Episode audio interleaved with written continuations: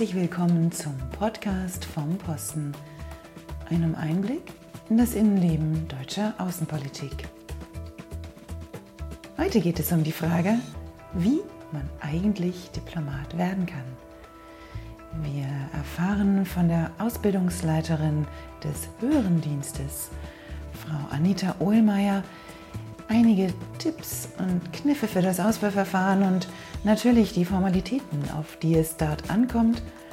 Und wir unterhalten uns mit Moritz und Sandra, zwei Angehörigen der letzten, der 74. Crew, also des letzten Ausbildungslehrgangs im höheren Dienst, die gerade mit ihren Prüfungen fertig sind und euch ein bisschen erzählen, wie die Ausbildung so abläuft. Ihr erfahrt natürlich auch ein bisschen was über die anderen Laufbahnen, in denen man im Auswärtigen Amt eine Ausbildung machen kann, den mittleren und den gehobenen Dienst. Aber ich verspreche euch heute schon, dass ich zu beiden nochmal einen separaten Podcast mache, damit ihr euch da auch ganz genau informieren könnt. Für diesen Podcast mache ich mich mal wieder auf den Weg nach Berlin-Tegel. Die treuen Hörerinnen und Hörer dieses Podcasts wissen, dass ich dort vor einigen Wochen erst war, um euch das Gästehaus des Bundesaußenministers, die Villa Borsig, vorzustellen. Aber in Tegel ist auch die Akademie Auswärtiger Dienst. Und wo könnte man besser über die Ausbildung reden als dort, wo sie dann auch stattfindet? Also kommt mit mir auf eine weite Reise durch Berlin bis an den wunderschönen Tegeler See.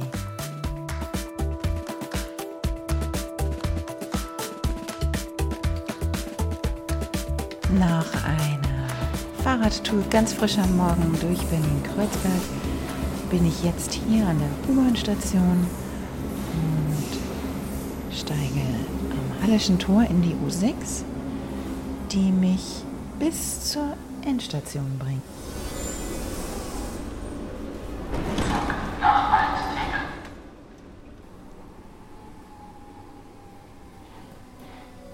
Und dort dann, am Endbahnhof der U6, geht es mit dem Bus weiter und mit dem Shuttlebus bis tief in den Wald hinein.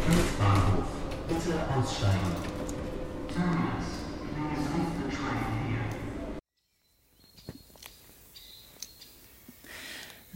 U-Bahn, Bus und Shuttlebus hört man jetzt nur noch die Stille. Unterbrochen lediglich von Grillenzirpen und Vogelzwitschern. Mal sehen, ob ich meine heutigen Gesprächspartner finden kann.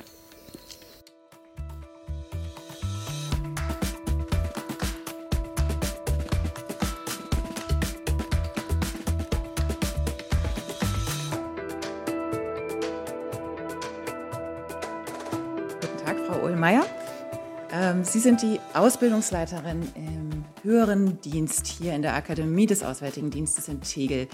Ähm, bevor wir über die Ausbildung selbst und vor allen Dingen auch darüber reden, wie man in so eine Ausbildung kommt, ähm, wie sind Sie denn damals in den höheren Dienst gekommen? Ich habe, Sie werden sich wundern, schon 1990 im Auswärtigen Dienst angefangen. Ich habe damals im gehobenen Dienst begonnen, habe zu der Zeit in Köln studiert, Politik und Sprachen und habe mich schon immer irgendwie für Ausland und Auswärtiges Amt interessiert. Dann habe ich das Auswahlverfahren für den gehobenen Auswärtigen Dienst absolviert, habe dort meine Ausbildung auch absolviert und habe während meiner Tätigkeit im gehobenen Auswärtigen Dienst festgestellt, dass mich Politik immer noch interessiert und ich gerne mehr noch aktiv Politik mitgestalten möchte. Habe mich dann für den sogenannten internen Aufstieg im Auswärtigen Dienst beworben und habe das geschafft und 2006, 2007, damals auch zwölf Monate, die Ausbildung zum höheren Auswärtigen Dienst absolviert bin seitdem im, Aus, im höheren Dienst, habe verschiedene Stationen durchlaufen, war zuerst Länderreferentin im Referat für West- und Zentralafrika, zu der Zeit auch persönliche Referentin des EU-Sonderbeauftragten für Westafrika, bin dann auch viel in Afrika gereist, war danach in der Personalabteilung Leiterin des Planerteams im Referat, äh, im Personalreferat für die anderen Laufbahnen außerhalb des höheren Dienstes, Anschließend war ich in Pretoria in der Botschaft und habe dort verschiedene, also Kultur, Protokoll und Politik gemacht, verschiedene Aufgaben gehabt und bin seit 2017 hier Ausbildungsleiterin in der Akademie und kann vielleicht schon so viel vorweg sagen, habe es nie bereut. Also weder die Laufbahn des Gehobenen noch die des höheren Dienstes, ein spannender Beruf. Jetzt haben Sie ja die Laufbahnen schon mehrfach äh, erwähnt, auch weil Sie ja selber zwei erlebt haben. Ähm, was ist denn so eine Laufbahn? Was bedeutet gehoben, höherer? Ähm, können Sie unseren Hörerinnen und Hörern da kurz was erklären? Ja, der gehobene Dienst hat, ist bei uns im Hause äh, hauptsächlich betraut mit Verwaltungsaufgaben, Managementaufgaben, auch Aufgaben im Rechts- und Konsularbereich. Das heißt, wenn man im Ausland ist, zum Beispiel Pässe ausstellen, Visa ausstellen, aber auch ähm, vor allen Dingen, und das Berufsbild ändert sich auch gerade, sehr häufig mit Projekten befasst, zum Beispiel in der humanitären Hilfe, Stabilisierung, Konfliktprävention und auch die Übergänge, würde ich sagen, zum höheren Dienst sind fließender geworden auch zum Teil auf referentenwertigen Stellen, also auch mal Länderreferent für eine bestimmte, eine bestimmte Region oder bestimmte Länder. Im höheren Dienst sind sie mehr gefordert, ich sage mal politisch aktiv mitzugestalten. Wenn sie in einem Länderreferat sind, schreibt man Gesprächsunterlagen zum Beispiel, die eine Entscheidung ob zum Beispiel der Minister in ein Land reist, ja oder nein, oder wie eine Wahl ausgegangen ist, was bedeutet das für die bilaterale Zusammenarbeit, indem sie solche Fragen bewerten und aufschreiben, aber auch natürlich viele andere Aufgaben, Kultur, Protokoll, Wirtschaft, Politik, Presse, verschiedene Aufgaben, sowohl im Inland als auch im Ausland. Mhm. Um es komplett zu machen, ich weiß, hier in der Akademie wird auch noch der mittlere Dienst ausgebildet.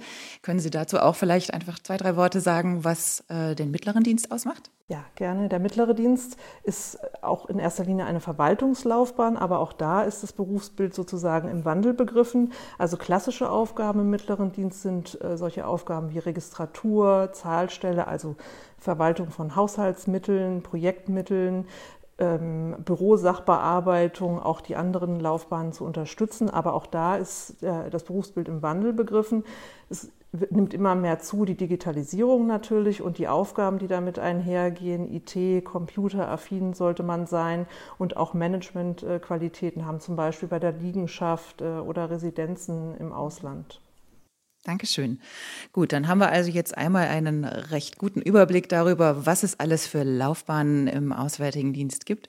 Heute wollten wir uns aber, weil Sie eben zuständig sind hier für den höheren Dienst, auch genau über den unterhalten. Und ich glaube, für unsere Hörerinnen und Hörer dürfte zunächst mal interessant sein, wie kann man sich denn da bewerben? Wie wird man Diplomat? Das gilt ja doch weithin als Traumberuf, aber das Auswahlverfahren hat auch einen ich sag mal, notorischen Ruf als eines der schwierigsten.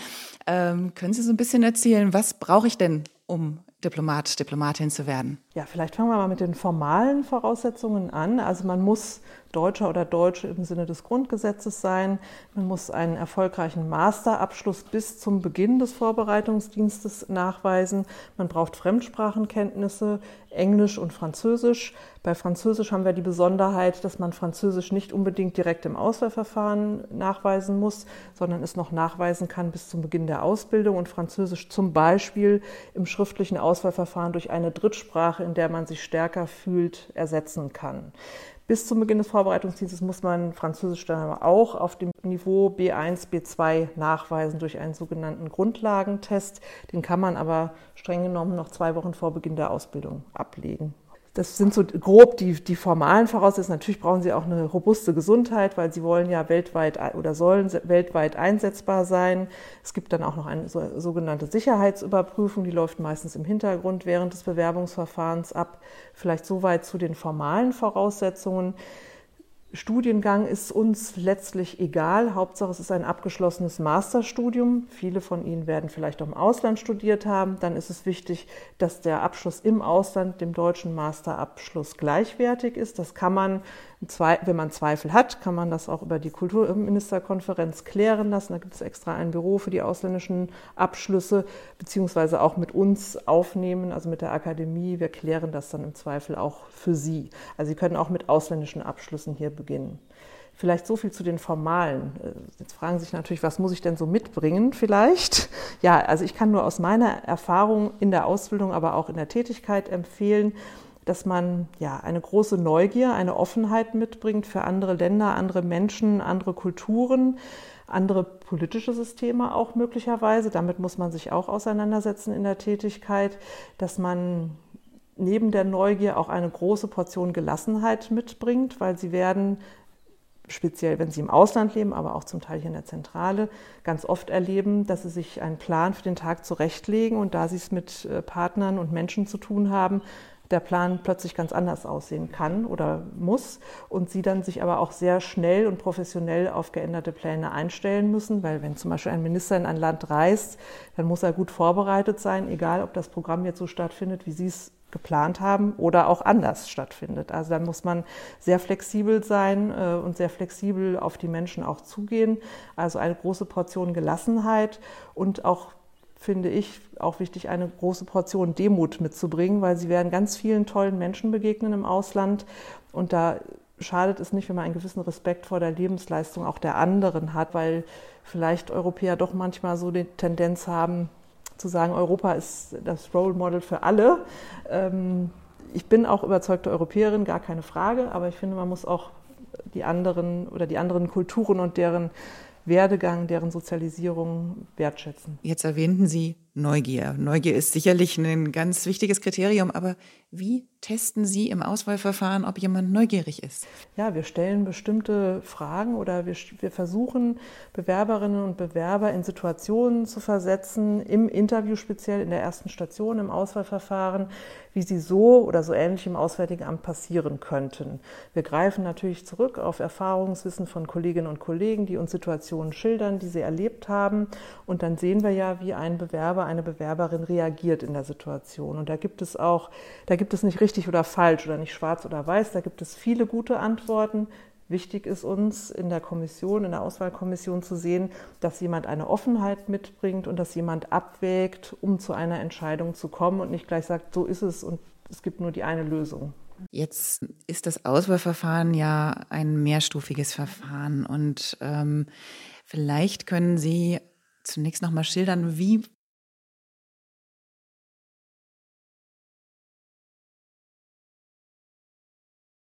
Vielleicht noch mal einen Satz vorweg. Wie, wie alle äh, auf der ganzen Welt sind wir auch von Corona betroffen. Deswegen haben wir den Bewerbungszeitraum auch deswegen etwas nach hinten verschoben. Der wird jetzt voraussichtlich Mitte Juli beginnen. Wenn das Bewerberportal aufgeht, müssen Sie bestimmte Unterlagen einreichen, also zum Beispiel Abiturzeugnis ähm, und Nachweis über deutsche Staatsangehörigkeit. Manche Dinge können Sie auch noch im Verlauf des Bewerbungsverfahrens nachreichen, aber Sie müssen zumindest erstmal im Bewerberportal angeben, dass Sie die formalen Voraussetzungen erfüllen oder bis zum Beginn des Vorbereitungsdienstes erfüllen. Dann wie Sie schon erwähnten, haben wir ein mehrstufiges Verfahren. Zunächst ein Online-Vorverfahren. Das können Sie sozusagen online an jedem Ort der Welt machen, sobald das Online-Verfahren freigeschaltet ist. Wenn Sie das Online-Verfahren bestanden haben, erfolgreich bestanden haben, dann haben wir das schriftliche Auswahlverfahren, das dieses Jahr voraussichtlich Mitte September stattfinden wird. Auch das muss man bestehen. Da gibt es eine bestimmte Hürde, die man, einen bestimmten Wert, den man erreichen muss. Wenn man das schriftliche Auswahlverfahren bestanden hat, kommt das mündliche Auswahlverfahren. Im mündlichen Auswahlverfahren testen wir im Grunde wenn man es zugespitzt formulieren will, die Persönlichkeit, passt die Persönlichkeit des Bewerbers, der Bewerberin in das Team des Auswärtigen Dienstes. Da sind natürlich auch noch intellektuelle Kapazitäten gefragt, aber in erster Linie ihre charakterlichen und persönlichen Eigenschaften. Die intellektuellen Kapazitäten prüfen wir in dem Online-Verfahren und im schriftlichen Auswahlverfahren ab. Jetzt haben Sie sich heute Verstärkung mitgebracht, David und Anjasmin, die beide, glaube ich, ihr Auswahlverfahren noch nicht ganz so weit zurückliegen haben. Vielleicht könnt ihr kurz ein bisschen erzählen, an was erinnert ihr euch noch mit großem Schrecken oder auch großer Freude aus dem Verfahren und dem Ablauf? Ja, hallo, mein Name ist David Westenfelder und äh, ich bin äh, im Moment äh, noch äh, Tutor für die Attachés, die sich im Moment äh, in der Ausbildung befinden, also für die Anwärterinnen und Anwärter im höheren Dienst hier an der Akademie. Ich habe selbst äh, Politikwissenschaft und internationale Beziehungen studiert, mich dann beim Auswärtigen Amt beworben und äh, die Ausbildung durchlaufen. Das war im Jahr 2017, 18 und bin dann für meinen ersten Posten hier an der Akademie geblieben, um Tutor zu werden für die nachfolgenden Jahrgänge. Das ist gute Tradition bei uns im Auswärtigen Amt, dass immer eine Person aus dem vorherigen Attaché-Lehrgang für die nächsten sozusagen eine Tutorenfunktion äh, übernimmt. Das heißt, mein eigenes Auswahlverfahren ist äh, tatsächlich auch noch gar nicht äh, allzu lange her und äh, ich erinnere mich gut äh, an den schriftlichen Teil. Ähm, habe den Tag äh, einerseits als sehr intensiv, sehr, sehr anstrengend, aber natürlich auch sehr spannend wahrgenommen, weil man auch in den Pausen mit anderen Bewerberinnen und Bewerbern ins Gespräch kommt, äh, schon da ganz viele interessante Persönlichkeiten kennenlernt. Ähm, und es ist mir tatsächlich nicht leicht gefallen. Da würde ich auch alle, äh, die jetzt zuhören, nochmal dazu ermuntern, äh, sich das vielleicht nochmal zu vergegenwärtigen, dass man tatsächlich nur eine Stunde Zeit hat, äh, diesen Aufsatz zu schreiben, der quasi gleich der erste Teil im schriftlichen Auswahlverfahren ist.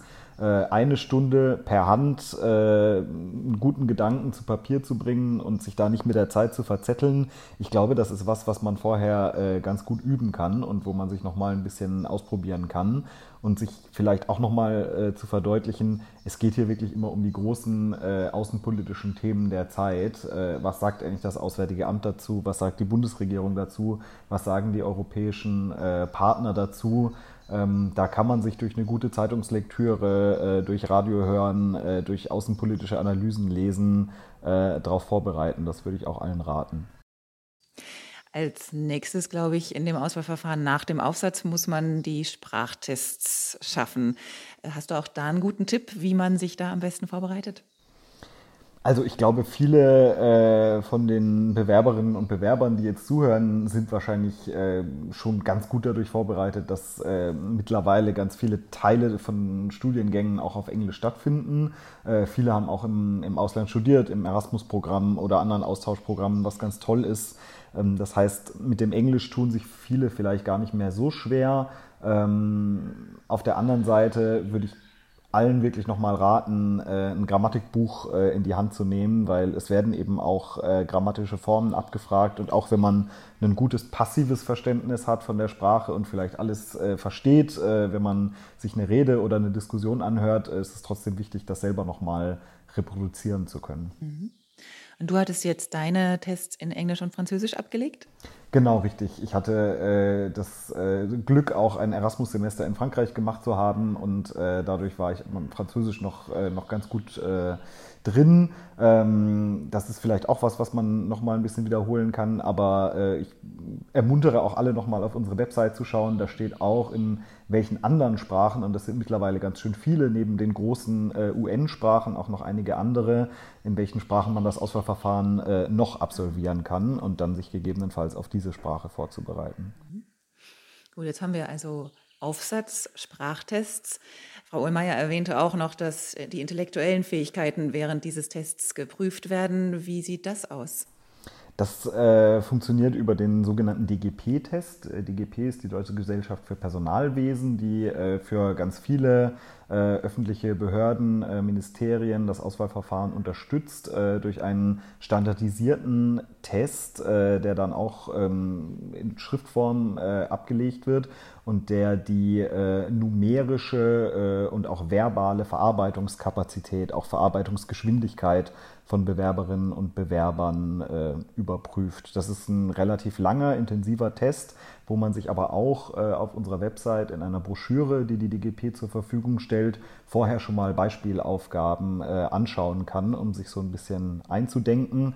Aber auch da gilt äh, keine Panik. Die Aufgaben und die Logik der Aufgaben werden auch vorher äh, während des schriftlichen Auswahlverfahrens nochmal gut erklärt. Und es wird auch von jedem eine Beispielaufgabe gemacht, äh, die noch nicht zählt.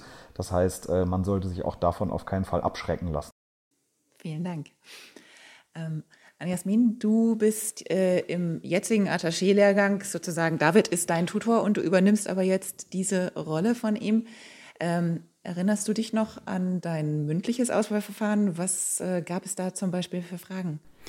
Ja, das tue ich durchaus ähm, gut, denn ich habe das Verfahren zweimal durchlaufen. Ich bin auch anders als David ähm, nicht gleich direkt nach dem Studium ins Auswärtige Amt gekommen, sondern war davor sechs Jahre bei der EU-Kommission tätig und habe mich beim ersten Mal äh, nicht ganz qualifiziert und würde auch da nochmal alle ermutigen. Auch dann ähm, ist es nicht so, dass man es ähm, nicht schaffen kann. Beim zweiten Mal hat es dann äh, funktioniert, was mich bis heute äh, sehr freut. Ich habe jetzt gerade die ähm, 74.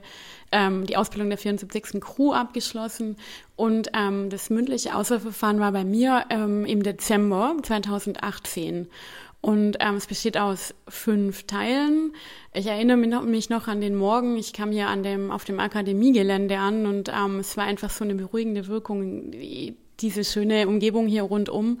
Und dann waren wir, es waren acht Leute, mit denen man, also insgesamt mit den sieben anderen, es war von Anfang an eine sehr gute Stimmung in der Gruppe. Also wir waren keine Konkurrenz, sondern wir haben gesagt, wir bringen den Tag gut miteinander durch und es kommt ja auch gar nicht darauf an, man konkurriert ja am Tag selbst nicht miteinander, sondern im mündlichen Auswahlverfahren wird vielmehr geprüft, passt man als Person ins Auswärtige Amt. Es bringt auch nichts, wenn man sich dann verstellt. Das wird bemerkt. Also ich habe mich darauf vorbereitet, intensiv auch durch Zeitungslektüre, habe mich, ähm, weiß so sehr, mit zwei Wochen freigenommen vorher, habe mich einfach damit aus, auseinandergesetzt, was passiert international, wie ist die deutsche Außenpolitik und habe einfach versucht auch mich in den ähm, Politikfeldern ähm, schlau zu machen, auf denen ich bisher noch nicht gearbeitet hatte. Ich war natürlich fit bei allem, was Europapolitik anging, aber nicht bei anderen Dingen wie Entwicklungspolitik und dann ging es los ähm, mit dem persönlichen Interview.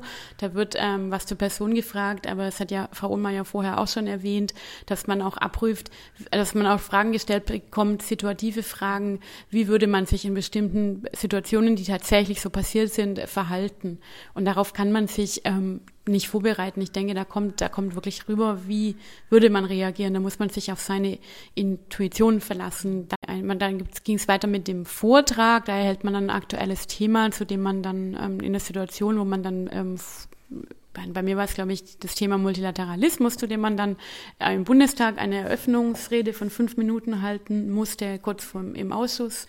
Dann ähm, ging es weiter mit dem Rollenspiel mit dem, bei dem dann eben mit einem Schauspieler eine Personalsituation dargestellt wird. Das war für mich besonders herausfordernd, aber ich fand es ganz spannend und es hat irrsinnig Spaß gemacht. Ich hatte am meisten Respekt vor dem Teil und es hat am Ende, fand ich fast schade, dass das schon um war. es war wirklich, ähm, war, war eine tolle Situation und ich war dann auch so in dieser Rolle drin, dass ich gar nicht groß Zeit hatte, mir darüber Gedanken zu machen, ähm, da ging es dann darum, wie ich war dem, dem äh, Mitarbeiter oder dem Schauspieler, der den Mitarbeiter spielte, vorgesetzt und da ging es darum, dass er so eine Position vehement vertreten hat und man einen Konsens irgendwo erzielen musste, allerdings seine eigenen Interessen natürlich auch vertreten musste. Ähm, der vierte Teil war bei mir dann ein Interview äh, mit, mit einer Psychologin der DGP. Da ging es dann vor allem auch nochmal eine Fortsetzung von situativen Fragen. Und am Ende des Tages war dann die Gruppendiskussion, dass man dann nicht mehr alleine, sondern mit drei anderen ähm, Kollegen, Kolleginnen und Kollegen absolvieren musste. Mit einem guten Gefühl aus diesem Tag gegangen. Und als dann, äh, ja, einen guten Monat später diese Zusage kam, war die Freude natürlich sehr groß. Das Gefühl hat nicht getrügt, weil beim ersten Auswahlverfahren, was ich vor drei Jahren, 2015 absolviert hatte, war das Gefühl irgendwie auch nicht so. Und aber ich wusste auch aus der ersten Erfahrung raus, ich wusste, an was es dann lag, warum ich das damals nicht geschafft habe und habe daran gearbeitet und es war eine gute Erfahrung. Und jetzt ähm, darf ich die in die Fußstapfen Fußstapfen von David treten und die Tutorenrolle übernehmen für die 75. Crew. Ja, danke dir. Frau Ohlmeier, wie sind denn die Bewerberzahlen und wie viele Leute stellen Sie in jedem Jahr ein? Also dieses Jahr, da der Bewerbungszeitraum noch nicht begonnen hat, kann ich noch nichts zu den Bewerberzahlen sagen, aber aus den Erfahrungen der letzten Jahre sind es so zwischen 14 und 1500 Bewerbungen und wir werden voraussichtlich 70 Attachés wieder einstellen nächstes Jahr, sodass, also es klingt vielleicht erstmal viel, äh, soll sie aber nicht abschrecken, um Gottes Willen, weil wenn sie erstmal den, den schriftlichen Teil bestanden haben, beim Online-Verfahren fällt in der Regel so die Hälfte der Bewerberinnen und Bewerber raus, also von den 14 1500 bleiben dann vielleicht 700 übrig und davon kommen dann, also eingeladen werden natürlich alle, aber dann kommen vielleicht so 600 zum schriftlichen Auswahlverfahren und davon wiederum bleiben in der Regel die Hälfte der Bewerberinnen und Bewerber über, die dann erfolgreich waren. Und zum mündlichen Verfahren laden wir so ungefähr 250, also die 250 Besten aus dem schriftlichen Verfahren, dann für das mündliche Verfahren ein. Dann können Sie selber nachrechnen, von 250, 70 eingestellt werden, ist die Quote nicht so schlecht. Und es ist, wie auch Frau Krabat schon gesagt hat, sie konkurrieren an dem Auswahltag ähm, nicht gegen die anderen Bewerberinnen und Bewerber oder auch nicht in der Woche, sondern sie werden gemessen an dem Anforderungsprofil des höheren Auswärtigen Dienstes mit den intellektuellen äh, Kapazitäten, die wir brauchen, also politische Analyse mit Personalführungs- oder Kooperationsaufgaben, die, die sie aber auch bei uns noch lernen. Also wir erwarten nicht, dass jemand, der hier anfängt, perfekt ist in Personalführung, sondern das machen wir auch noch in der Ausbildung. Aber es ist wichtig, gut im Team zu arbeiten und auch wenn sie dann Personalführungsverantwortung bekommen, dieser gerecht zu werden. Aber natürlich ganz wichtig auch die außenpolitische, das außenpolitische Interesse und auch all die anderen Fähigkeiten, die ich eben schon erwähnt habe, Neugier, Gelassenheit, eine gewisse Flexibilität und Belastbarkeit. All das müssen sie mitbringen und das gehört sozusagen zum Anforderungsprofil des höheren Auswärtigen Dienstes, an dem sie gemessen werden. Jasmin erwähnte es und auch ich bin jemand, der das Auswahlverfahren zweimal durchlaufen hat. Ähm, wie sieht es denn aus? Darf man das? Ja, also es ist so, dass sie zweimal, dass man zweimal im mündlichen Verfahren teilnehmen kann. Mhm. Es ist nach, nach Laufbahnprüfungsordnung so vorgesehen. Im schriftlichen kann man teilnehmen, so oft man möchte. Also es, wir haben auch Bewerberinnen und Bewerber, die fünf, sechs, sieben Mal das schriftliche Verfahren durchlaufen, bis sie dann ins mündliche Verfahren kommen. Ist auch überhaupt keine Schande, weil das, also das schriftliche und das mündliche Verfahren sind beide anspruchsvoll natürlich. Und das hängt auch von der Tagesform ab, wie man abschneidet und auch von den Themen, die drankommen. Und mir ist auch völlig bewusst, dass man sich nicht auf alles vorbereiten kann. Man muss eine Auswahl treffen. Viele sind ja auch schon berufstätig. Also das ist keine Schande und viele Kolleginnen und Kollegen im Auswärtigen Dienst haben sich mehrfach beworben. Hm. Ähm, jetzt äh, frage ich mich gerade, wenn man sich mehrfach bewirbt, gibt es irgendwann eine Altersgrenze? Nein, die Altersgrenze ist zum Glück 2009 gefallen. Bis dahin war die Altersgrenze 32 Jahre. Die ist zum Glück gefallen. Zum Glück, warum? Ich finde, es ist sehr bereichernd für den Auswärtigen Dienst insgesamt, aber auch natürlich schon in der Ausbildung, dass wir eine sehr heterogene Crew, einen sehr heterogenen Lehrgang haben, was die sozialen Hintergründe, die Ausbildung betrifft, aber auch die Altersstruktur. Wir hatten in den letzten Lehrgängen so eine Altersstruktur zwischen 23, 25 und naja, 40 plus, sage ich mal, 42, 45, je nachdem. Und ich finde das sehr bereichernd. Das macht einen sehr schönen Mix äh, und ist auch ich glaube, das können die beiden Kollegen und Kolleginnen bestätigen, tut auch der Gruppe gut, weil man profitiert einerseits von der Berufserfahrung der vielleicht etwas älteren Kolleginnen und Kollegen, andererseits aber auch von zum Beispiel äh, der Instagram-Affinität der jüngeren Kolleginnen und Kollegen, sodass man sich gegenseitig bereichern kann. Vielleicht zum Abschluss noch eine Frage. Was würden Sie denn den Bewerberinnen und Bewerbern, die sich das jetzt überlegen, als Tipp geben? Also erstens, natürlich wollen wir ihre Motivation sehen im Auswahlverfahren. Es ist gut, wenn man eine hohe Motivation mitbringt, aber ich würde mich nicht darauf versteifen. Also ich würde auch immer für, gilt für jedes Auswahlverfahren, aber auch bei uns besonders, einen Plan B in der Tasche haben. Das wäre mein erster Tipp. Mein zweiter Tipp, vielleicht noch wichtiger ist, sich nicht nur mit den beruflichen Anforderungen auseinanderzusetzen, sondern auch mit dem ganzen Umfeld Auswärtiger Dienst, weil es ist nicht nur eine Entscheidung für einen Beruf, es ist eine Entscheidung für einen Lebensweg. Und das ist gut, wenn man das vorher für sich selber klar gemacht hat, soweit, das, soweit man das vorher absehen kann und natürlich auch mit Freunden, Familie, Partnerin, Partner klar gemacht hat und sich sicher ist, den Weg bin ich äh, bereit zu gehen, auch mit, mit der Familie zu gehen. Das würde ich als Tipp mitgeben. Und natürlich ein großes Interesse an außenpolitischen Themen ist kein Geheimnis, haben wir schon oft erwähnt. genau.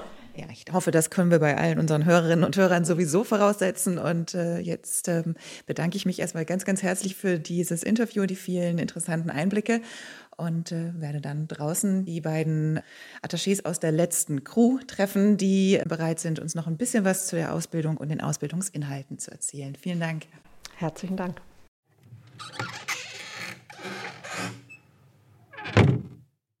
Ich habe jetzt das Vergnügen, mich mit äh, Sandra und Moritz unterhalten zu dürfen, beide in der 74. Crew. Und ich würde zu zunächst gerne von euch beiden wissen, was ist eigentlich eine Crew? Als wir angefangen haben, wurde uns gesagt, eine Crew sind 70 Freunde. Das fand ich eine sehr mutige Aussage.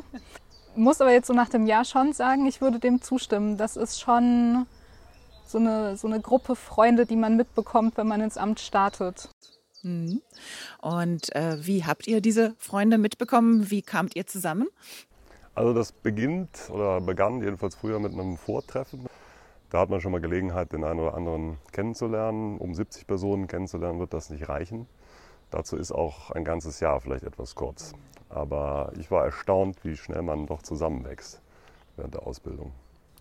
Ihr seid also eine Crew von 70 Leuten und ihr seid die 74. Crew. Wie kommt die Zahl 74 zustande? Es wird einfach durchnummeriert seit Wiedergründung des Auswärtigen Amts Anfang der 50er Jahre. Mhm. sind die Attaché-Lehrgänge durchnummeriert worden. Okay. Wir sind jetzt hier auf dem Gelände der Akademie Auswärtiger Dienst. Ihr beide habt dieses Gelände eigentlich schon hinter euch gelassen, glaube ich, denn ihr habt jetzt gerade eure Abschlussprüfungen hinter euch gebracht und seid vereidigt worden. Ähm, könnt ihr mir erzählen, was das bedeutet, eine Vereidigung? In unserem Fall bedeutet es sogar zwei Vereidigungen, weil wir einmal digital über Zoom und einmal in Präsenz hier an der Akademie vereidigt Corona lässt wurden. grüßen. Genau. Das heißt, wir sind jetzt Legationsrat und Legationsrätin und äh, damit vollwertige Mitglieder des Auswärtigen Amtes und keine Attachés mehr. Bei der Vereidigung muss man schwören. Man muss nämlich schwören, dass man das Grundgesetz und die in der Bundesrepublik Deutschland geltenden Gesetze wahrt und seine Amtspflichten gewissenhaft versieht. Heißt so ein bisschen, das ist der Arbeitsvertrag, den man unterschreibt?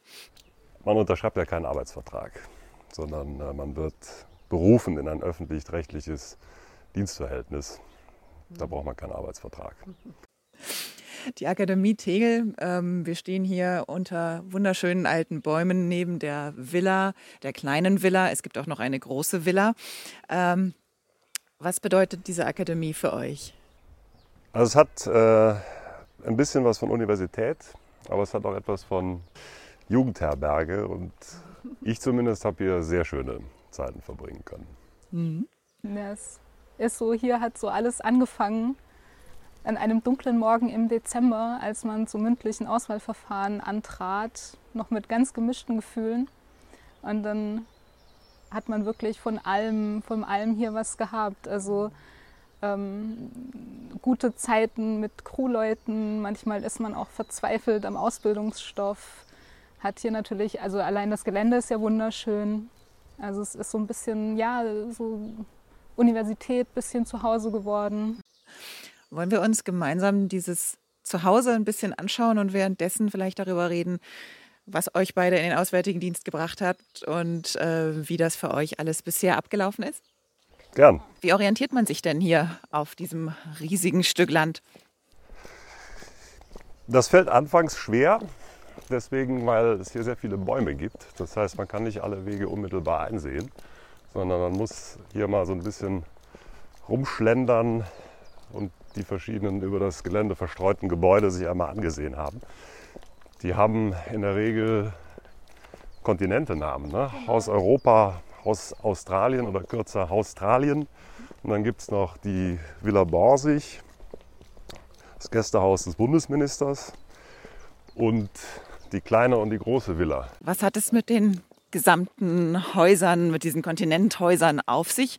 Wir sind jetzt, glaube ich, hier genau neben Europa. Was passiert in Europa? In Europa passieren zum Beispiel die ganzen Sprachkurse, Vorlesungen, ähm, auch das mündliche Auswahlverfahren passiert in Haus Europa. Das ist so der Ort, wo, wo der meiste Unterricht stattfindet. Also ich kann auch was beitragen zu Australien. Da finden die, da finden die Partys statt. Das ist, glaube ich, das wichtigste Haus und eines, was auch ich aus meiner Ausbildung noch in bester Erinnerung habe. Die Partys sind, glaube ich, hier legendär. Die Partys gehören einfach dazu. Das ist ganz wichtig, dass man auch außerhalb des Vorlesungs- und Ausbildungsbetriebs sich in ungezwungener Atmosphäre näher kennenlernen kann. Und auch die anderen Laufbahnen mal kennenlernt, weil die Vorlesungen ja voneinander getrennt sind. Mhm. Wir haben mit der Frau Ohlmeier heute auch schon über die anderen Laufbahnen gesprochen, die hier auf dem Gelände auch unterrichtet werden. Habt ihr viel miteinander zu tun gehabt? Also es wird immer gegenseitig eingeladen zu den verschiedenen Festivitäten. Auch die Kaminabende, die hier stattfinden in der Villa Borsig, sind geöffnet für alle drei Laufbahngruppen, die hier unterrichtet werden. Und es gab noch einen, dieses bunten Tag, wo wir so verschiedene Projekte, also kleine Projekte an einem Tag entwickeln mussten. Äh, und da war es auch so, dass die Laufbahngruppen durchmischt wurden. Und diesen Tag habe ich eine besonders lustige Erinnerung. Ja, die hieß Academy Day oder sowas? Academy Day und bunter Abend, oder? So, jetzt sind wir hier bei Australien, also dem schönen australischen Kontinent. Das ist ja eine Villa, die sich sehen lassen kann. Das sieht auf jeden Fall fast so schick aus wie das Gästehaus des Bundesministers, ein bisschen kleiner. Das war früher tatsächlich die Stallung dieses äh, Gebäudes. Hier wurden die Kutschen und später auch die Autos der Familie Borsig geparkt. Wer sich jetzt über Familie Borsig, die Villa Borsig und alles das informieren möchte, dem empfehle ich nochmal einen anderen Podcast, den es auch schon gibt.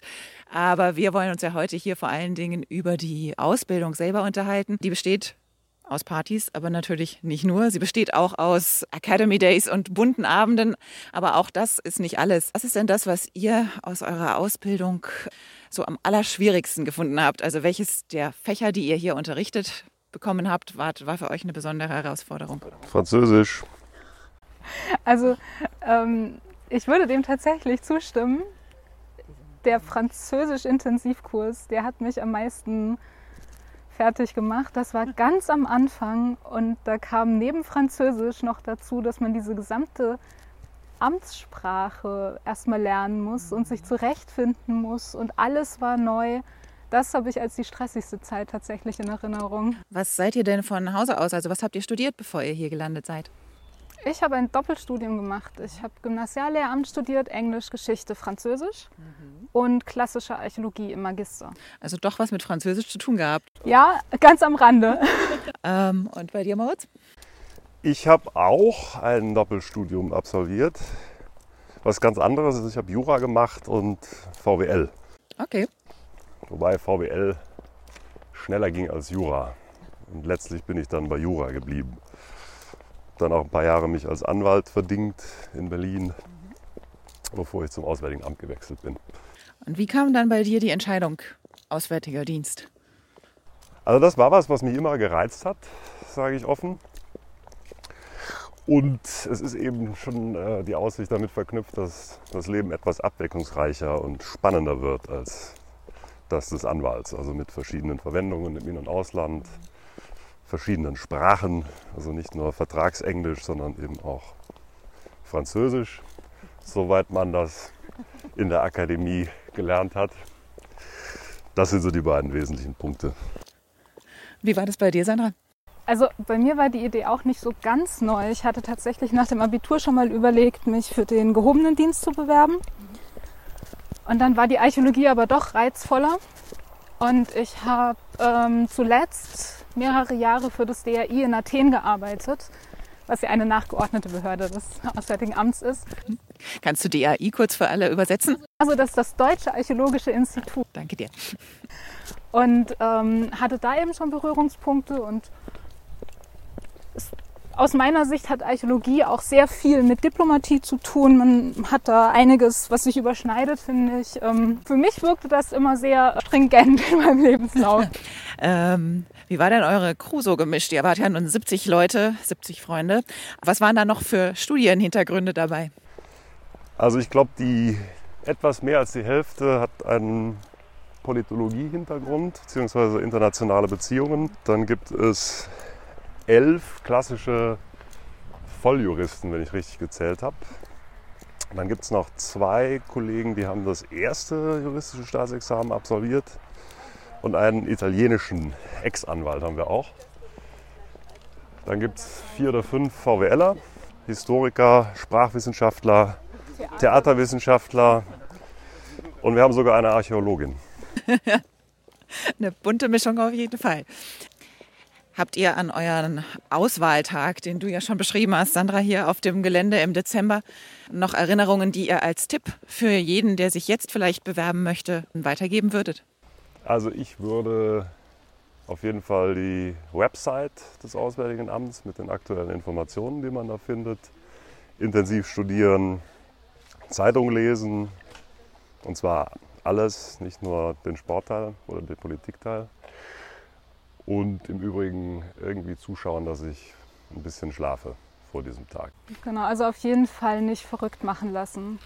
Ich denke, man muss sich durchaus mit der Möglichkeit auch auseinandersetzen, dass es nicht klappt und dann geht die Welt auch nicht unter. Und wenn man ruhig bleibt und sich darauf besinnt, was man kann, das ist, glaube ich, das Wichtigste, dass man sich nicht selber irgendwie zu sehr unter Druck setzt. Mhm. Jetzt stehen wir hier vor Europa, dem Haus, in dem ihr alle eure Vorlesungen hattet. Vielleicht gehen wir mal rein und ihr erzählt mir währenddessen so ein bisschen, wie die einzelnen Blöcke bei euch strukturiert waren, wie die Ausbildung denn dann ablief, wann ihr angefangen habt und was euch alles so erwartet hat. Wir haben ja mit Französisch angefangen, habt ihr mir schon erzählt, äh, einem Intensivkurs. War das für alle gleich oder nur für einen Teil eurer Crew? Das war für ähm, alle im Prinzip gleich. Ähm, zehn von uns sind dann schon nach der Hälfte nach Paris vorgereist. Wir haben angefangen mit einer Lehrbesichtigungsfahrt nach Paris. Aha. Und ich glaube, zehn von uns sind dann vorab schon losgefahren, um die Kollegen in Paris schon mal kennenzulernen und zu treffen. Das war die famose Groupe FR, also die Speerspitze der Französischkenntnis in unserem Attaché-Lehrgang. Und äh, habt ihr dann äh, in Frankreich ähm, einfach nur Stadttour gemacht, um euch besser kennenzulernen oder was habt ihr dann dort erleben dürfen? Wir hatten ein gemeinsames Krisentraining auf Französisch mit den ähm, französischen Kollegen, wo wir ganz konkrete Fälle besprochen hätten, haben. Also wir, meine Gruppe war zum Beispiel ähm, in einer französischen Botschaft, die dann eben die Krise intensiviert sich, die politische Krise, und es gibt Demonstrationen außerhalb, wie wir vorgehen, wer welche Aufgaben übernimmt. Das war sehr, sehr spannend. Wisst ihr noch, wie ihr euch gefühlt habt, als ihr das erste Mal hier an dieser Akademie angekommen seid zum ersten Tag? Das war ein gutes Gefühl. Also ein paar der Leute kannte man ja schon von diesem informellen Vortreffen. Mhm. Aber das war der erste Tag, wo man sozusagen die Mannschaft dann in Gänze kennengelernt hat.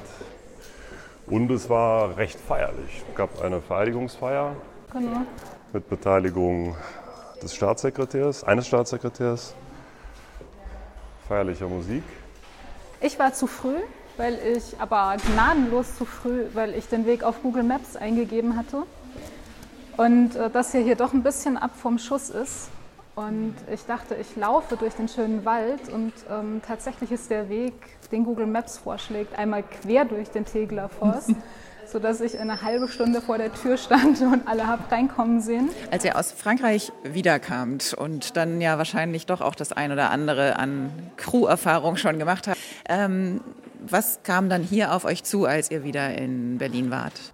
Also ich glaube, der erste Blog, den wir hier gemacht haben, das waren im Grunde sechs Wochen intensiv Sprachkurse, Englisch und Französisch, mit zwei Lehrbesichtigungsfahrten, so nennt man technisch diese Touren, die gemacht werden während der Ausbildung, nämlich nach Paris und nach Brüssel. Das heißt, der Schwerpunkt lag schon deutlich auf Französisch, würde ich sagen. Mhm.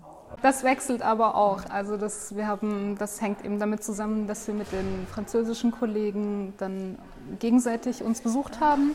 Und im Jahr, also uns haben dann die Briten besucht, die britischen Kollegen, und im Jahr drauf wechselt das immer. Ähm, in meiner Ausbildung war es tatsächlich noch so, dass wir sehr, sehr viel Zeit hier in der Akademie zugebracht haben. Ich weiß aber, dass äh, vor nicht allzu langer Zeit nach meiner und vor eurer Ausbildung das Ganze etwas umgestellt worden ist und man auch schon in die Praxis direkt einsteigt. Wann ging das bei euch los und wie sah eure Praxiserfahrung dann aus? Relativ direkt. Wir sind im Mai ähm, begann die Ausbildung und wir sind im Juni direkt in die Referate gekommen. Mhm. Das heißt, ähm, wir bekamen eine Liste vorgelegt mit Stellen, auf die man sich bewerben konnte und dann in Brüssel in der Hotellobby gesagt, ähm, wie es weitergeht.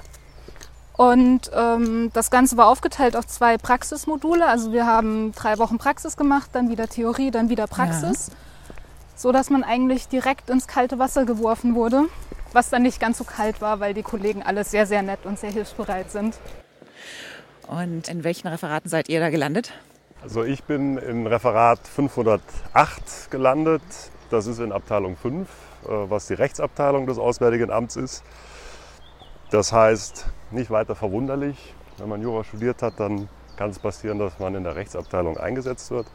Das ist ein sehr umtriebiges sehr stark operativ tätiges äh, Referat, das sich unter anderem beschäftigt, und das ist so mein Beritt dort, mit der EU-Visumpolitik, mhm. im Moment auch mit den EU-Einreisebeschränkungen aufgrund von Covid-19 und der Lockerung derselben. Also im Moment ist da jede Menge Action angesagt. Vielleicht erzählst du noch, wo du gelandet bist. Also Archäologin könnte man ja denken, Kulturabteilung. Ich bin in Abteilung 4 in der Wirtschaftsabteilung gelandet, bei Referat 401. Wir machen Wirtschaft und Menschenrechte und sind zuständig für den nationalen Aktionsplan Wirtschaft und Menschenrechte. Also die Bundesregierung hat die Erwartung formuliert an alle Unternehmen, dass sie menschenrechtliche Sorgfaltspflichten entlang der Lieferketten einhalten. Und dazu gibt es diesen nationalen Aktionsplan. Das beruht erstmal auf Freiwilligkeit, wird mit einem Monitoring-Verfahren überwacht. Und das wird dieses Jahr auch abgeschlossen. Wir hoffen, Mitte Juli eine Ergebnistendenz zu haben.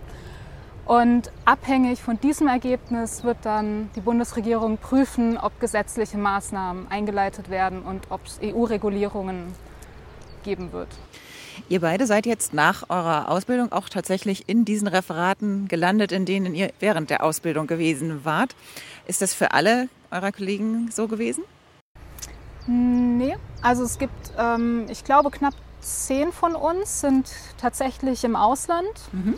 Die sind auch während der Ausbildung schon das zweite Praxismodul im Ausland gewesen und ähm, im ersten Teil dann im zugehörigen Länderreferat. Ja, jetzt hört man hier tatsächlich schon die Baumaschinen. Ähm, ich erinnere mich auch, ich hatte ja vor ganz kurzem die ähm, Chance, hier zur Villa Borsig einen Podcast zu machen. Da wurde umgebaut, weil natürlich im Moment aufgrund von Corona relativ wenig Besucherverkehr im Besucherhaus des Außenministers ähm, stattfinden kann. Ähm, nichtsdestotrotz würde ich gerne auch mal an dieser tollen Villa vorbeischlendern und das angucken, was diese Ausbildungsstätte, glaube ich, auch ganz besonders macht, nämlich den Bundesbadesteg. Was ist ein Bundesbadesteg? Also der Tegler See ist ja so ein Fleckchen Idylle, bisschen außerhalb des Großstadttreibens Berlins. Und der Bundesbadesteg ist ein, äh, ein Badesteg, der eben in diesen Tegler See reinragt. Und zwar mehr oder weniger direkt neben der Villa Borsig. Das ist eine ganz feine Sache. Da kann man also im im Sommer insbesondere dann auch am Wochenende mal hinfahren und mit den Kollegen baden gehen. Der Bundesbadesteg ist leider schon belegt. Da ist gerade ein Reiher unterwegs, der hier sehr stolz drüber spaziert und glaube ich gar nicht so toll findet, wenn er jetzt von uns Gesellschaft kriegt. Aber wir werden ihm jetzt trotzdem die Ehre erweisen. Da fliegt er auch schon davon. Und tatsächlich ist es Idylle pur. Ich glaube, das macht die Ausbildungsstätte doch zu einem ganz besonderen Ort, dass sie hier oben liegt am Tegeler See. Die Anreise ist nicht ganz einfach, richtig? Ja, also es gibt verschiedene Strategien, das anzugehen. Meine war mit der U6 bis Altegel, dann mit dem Fahrrad oder zu Fuß um den See rum und eigenständig in die Akademie. Es gibt aber auch ein Shuttle, das holt einen dann an der Bushaltestelle ab, weil der öffentliche Nahverkehr nicht bis hier rausfährt. Ich hatte auch die Fahrradstrategie.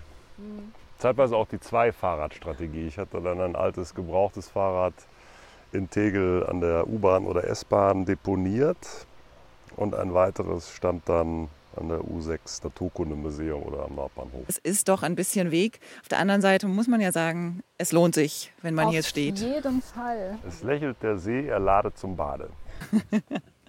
und ich glaube, das äh, wären wunderbare Schlussworte. Aber eine Sache, die äh, ist ja etwas, was, glaube ich, alle, die sich überlegen, ob sie sich bewerben oder nicht, auch so ein bisschen umtreibt. Und da wüsste ich einfach gerne, wie ihr euch das überlegt habt.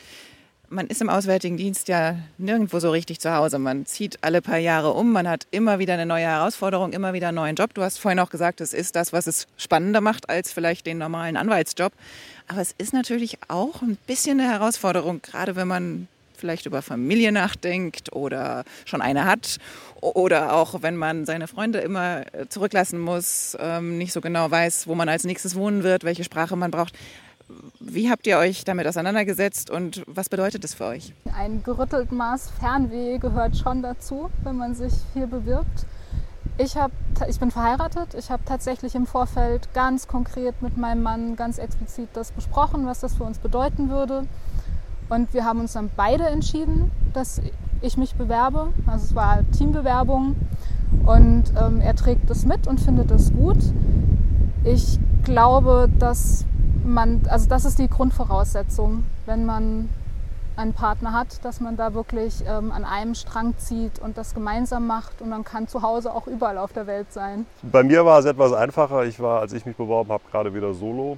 Deswegen musste ich das nicht mit irgendjemandem abstimmen.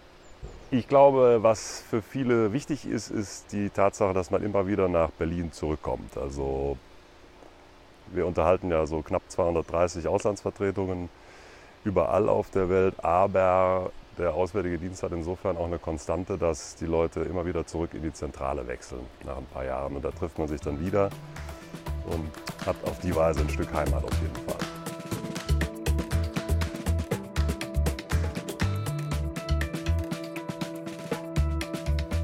Stück Heimat in Berlin, ein Arbeitsplatz auf der ganzen Welt. Wenn das auch was für euch wäre, dann schaut doch auf jeden Fall mal vorbei auf der Website des Auswärtigen Amtes www.diplo.de. Hier freue ich mich auch über euer Feedback oder natürlich gern direkt an podcast.diplo.de. Ich danke euch fürs Zuhören und bedanke mich vor allen Dingen auch bei all den vielen Protagonisten des heutigen Podcasts, bei Frau Anita Ohlmeier, die als Ausbildungsleiterin höherer Dienst hier für das Interview zur Verfügung stand, bei den beiden Tutoren, Tutorinnen der letzten und der nächsten Crew, Anjasmin Krawatsch und David Westenfelder. Und natürlich auch bei den beiden Ex-Attachés und jetzt Legationsrat und Legationsrätin Sandra Zipprich und Moritz Häuser, die hier von ihren Erfahrungen in der Ausbildung berichtet haben. Bis zum nächsten Mal.